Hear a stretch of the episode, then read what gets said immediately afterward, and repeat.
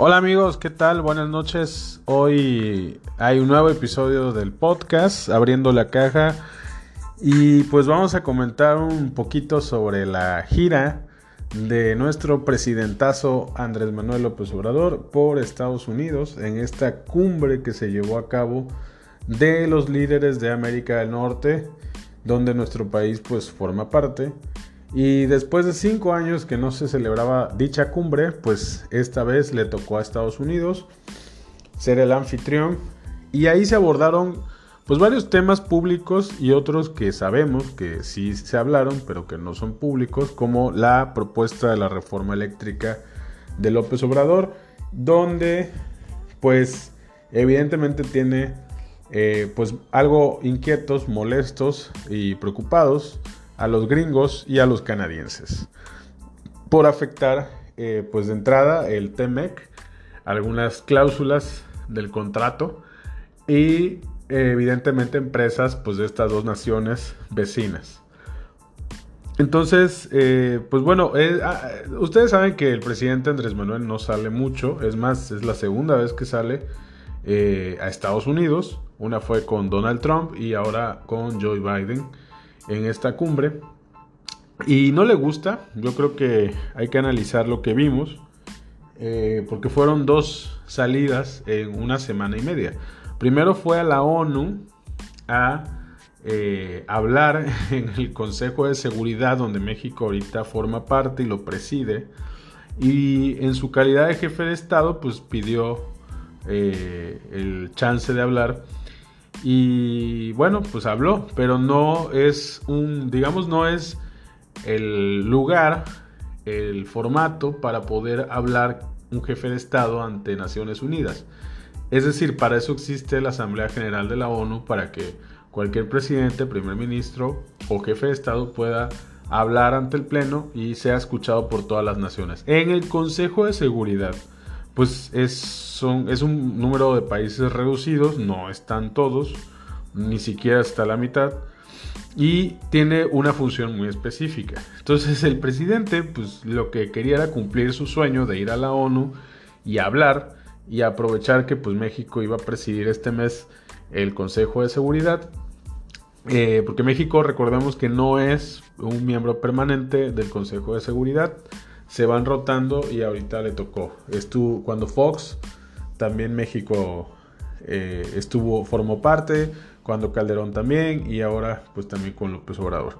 Entonces, pues qué fue a decir, fue a decir a hablar de que en México ya no hay corrupción y que como su gobierno en tres años ha combatido de frente a la corrupción gubernamental y que ya no hay moches y que ya no existe pues nada de esto que, conocíamos antes de, de que un ciudadano tenía que pagarle un funcionario a un burócrata para que se diera un trámite o para que, para que se otorgara un permiso o un contrato. Eso ya no existe, ¿no? O sea, en el país de López Obrador ya no existe. Eh, un país que pues, no es México, porque, porque sigue sucediendo y peor. Eh, y pues eso fue a presumir, ¿no? Entonces, eh, presumió sus programas, desde luego, porque él está combatiendo fuertemente la pobreza, dando mucho dinero a la gente a través de Sembrando Vida, a través del programa de los adultos mayores y a través del programa de Jóvenes Construyendo el Futuro. Entonces, él no habló de transparencia, no habló de reglas de operación, pues nadie sabe cómo realmente se manejan esos programas, que es con total opacidad y corrupción. Dicho sea de paso, pero pues él fue a hablar, él fue a presumir lo que en su cabeza y a lo que sus seguidores pues entienden, ¿no?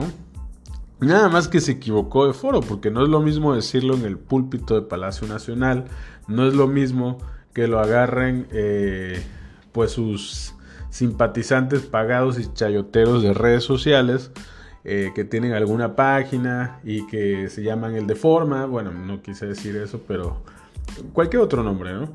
O Alfredo Jalife, ¿no? Que es el gran, gran, gran, gran máster y doctor en geopolítica mundial y pues él sabe de todo y y pues es este pariente de Rockefeller y de los judíos y todo esto.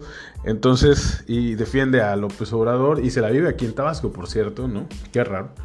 Pero fuera de esa burbuja, pues la verdad es que nadie lo peló en Estados Unidos y en el resto del mundo. Y lo más chistoso y divertido es que en el Consejo de Seguridad Rusia y China, que muchos chairos pues aman a Rusia y China porque creen que Rusia y China son comunistas, son de izquierda y bla bla bla, cosa que no es así, pero bueno, ellos creen que sí. Y muchos piensan que deberíamos de eh, imitarlos o de hacer más negocios con ellos porque Estados Unidos es el imperialista yankee que quiere conquistar el mundo y se mete en todo, ¿no? Entonces, este, pero Rusia y China le contestaron ahí, ahí mismo en ese momento que pues lo que él estaba planteando pues era una irrealidad, que ni siquiera era el lugar para hacerlo, que usara la Asamblea eh, General de la ONU para poder plantear alguna propuesta de erradicación de pobreza, porque eso fue, aparte de presumir sus logros, él fue a, este, poner en la mesa un plan de, para reducir la pobreza del mundo. Y básicamente le pidió dinero pues, a los más ricos del mundo, al porcentaje de la población más rica del mundo que concentra el dinero, a los países más poderosos del mundo, desde luego, y pues así como con la manita extendida dijo, eh, bueno, pues yo estoy aquí a nombre de los países pobres, este, pues soy el líder de los pobres del mundo, eh, y pues represento estas naciones y queremos pues pedirles su ayudadita para ir erradicando la pobreza en nuestros países y en todo el mundo. Entonces, pues digo, eh, yo sé que es muy gracioso, nos reímos mucho, pero la verdad es que es lamentable. Digo, no esperábamos mucho, pero, pero pues él cumplió su sueño, ¿no? Yo creo que él fue a eso. Si lo conocemos tantito y analizamos psicológicamente su, su, cabecita y, este, cómo piensa y cómo ha actuado toda su vida, pues para él era un sueño, era como el príncipe Bel llegando a la ONU este, y haciendo alguna propuesta ahí, ¿no? Este, bueno, la diputada Patricia Armendáriz de Morena dijo premio Nobel de la Paz para AMLO, imagínate, bueno.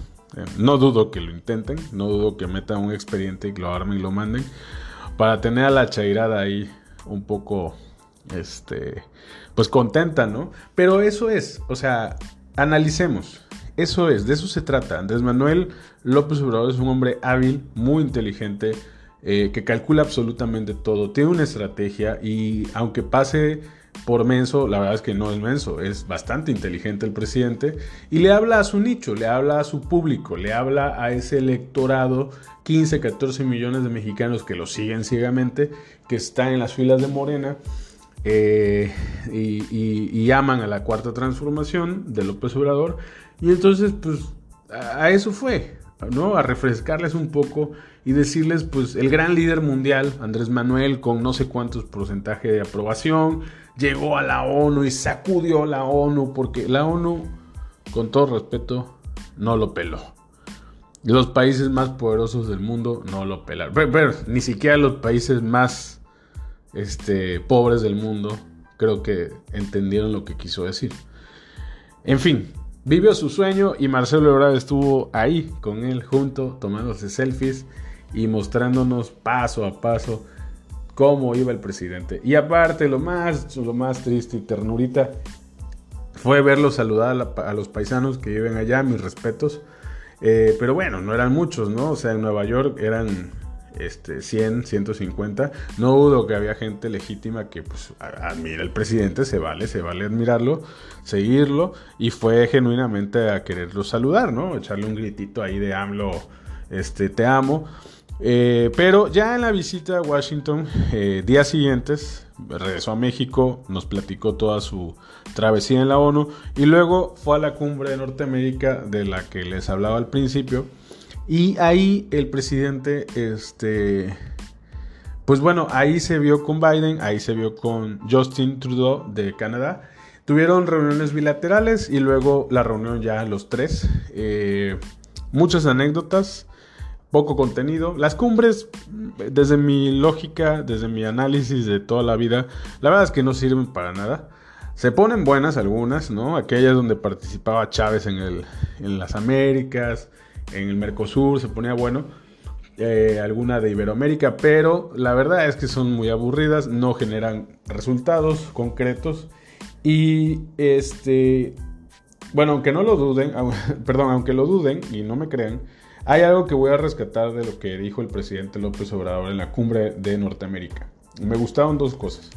lo que dijo sobre China y fortalecer el bloque Norteamérica para contrarrestar un poco eh, pues el crecimiento tan gigantesco que ha tenido China en la economía mundial. Eh, con el plan de unificar Norteamérica para ampliar a toda Latinoamérica en un futuro. Eso creo que fue muy acertado a quien lo asesoró y que él lo se dejó escuchar eh, y lo dijo, estuvo bastante bien. Porque es lo que el presidente Biden necesita escuchar. Y también pues el de Canadá. Eh, y por otro lado, eh, creo que también parte de lo rescatable pues fue esta parte de insistir en la conformación de un bloque más allá de lo económico, más allá de los socios comerciales, sino un bloque poderoso, eh, inclusive militar. Digo, se ha planteado muchas veces en muchos otros gobiernos estadounidenses, mexicanos y canadienses, pero nunca hemos podido avanzar, ¿no? Hay mucha agenda ahí. El discurso de Joe Biden cuando dice también, no estamos aquí hablando de vecinos, no estamos aquí hablando de nuestro amigo del sur, estamos aquí hablando entre iguales.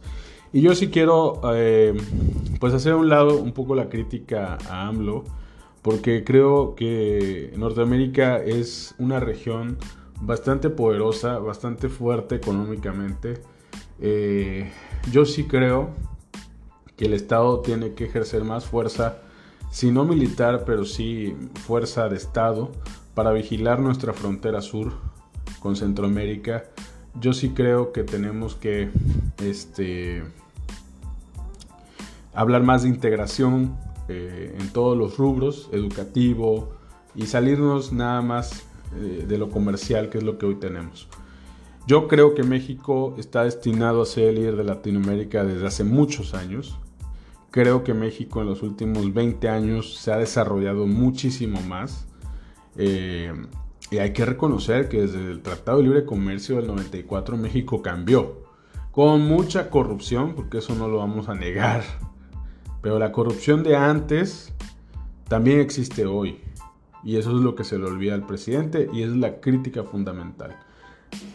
Éramos corruptos, hemos sido corruptos y seguiremos siendo corruptos y hay que hacer algo sobre eso, pero no podemos decir y sacar un pañuelito blanco y decir ya no hay corrupción porque yo no soy corrupto. No, señor presidente, sí hay corrupción. Y tenemos que trabajar mucho en eso juntos, pero usted tiene que poner el ejemplo con su gobierno y dejar de estar eh, criticando y atacando a la clase media, a la sociedad civil, etcétera. Entonces, eh, me parece que salió bien la gira por Estados Unidos en la cumbre. Creo que no se concretó nada, fue chistoso el encuentro, digo, él ya dijo en su mañanera que nos burlamos por cómo se pare, cómo se sienta, pero no es que nos burlemos, señor presidente. Entienda, usted representa a los mexicanos. México no es, con todo respeto, pero no es Haití. Sí, no es Camerún, pues, o sea, hay que ubicarnos. México es, pues si no una potencia, pues sí está en el camino desde hace muchos años para hacerlo. Con mucha desigualdad, con mucho rezago, con muchos temas pendientes, pero México no es cualquier país. Y, y ni en la región latinoamericana ni en el resto del mundo. Entonces sí tiene que comportarse, señor presidente, tiene que vestirse bien. Eh, si no le gustan las marcas caras, no importa, pero un buen sastre, una buena corbata, un pantalón, zapatos que se vean limpios, bien, eh, pararse bien, todo eso, señor presidente, es parte de la política, es parte del show, es parte de la imagen, es parte de que nos compren allá afuera, de que venga más gente a invertir, de que también nosotros nos motivemos y digamos, mira nuestro líder, o sea, ¿no? Este porque usted es un hombre inteligente, nada más que vive lleno de resentimiento y pues eso lo nubla y además es muy autoritario y lo único que desea tener son aplausos ciegos. Y eso pues de mi parte no va a pasar.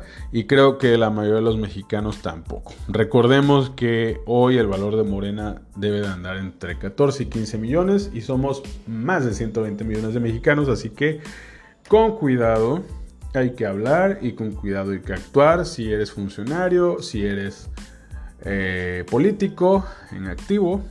Entonces, pues bueno, de eso se trataba el episodio de hoy, de hacer un pequeñísimo análisis de cómo le fue al presidente y cómo nos fue a nosotros allá en Estados Unidos. Creo que el tema de la reforma eléctrica sí se tocó, por supuesto, y en parte creo que aparte que no tienen los votos, la cuarta transformación con sus partidos, que es Morena, el Verde y el PT, para aprobarla, por eso la pasaron también hasta abril del 2022 la reforma eléctrica de Bartlett, que le va a dar en la madre a México si se aprueba.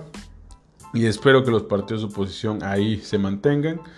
Eh, van a operar, van a querer hacerlo, este, pero bueno, vamos a esperar que no, vamos a hacer la lucha que nos toca para que no suceda. Eh, vamos a ponerle lupa a la oposición, pero eh, sin duda fue un tema clave en la cumbre. Y sin duda Andrés Manuel está muy lejos de ser el gran estadista y el gran líder mundial que los chairos ven y sueñan. pero bueno, por lo menos la cumbre salió bien, ¿no? Creo que lo regañaron tantito, pero pues qué bueno.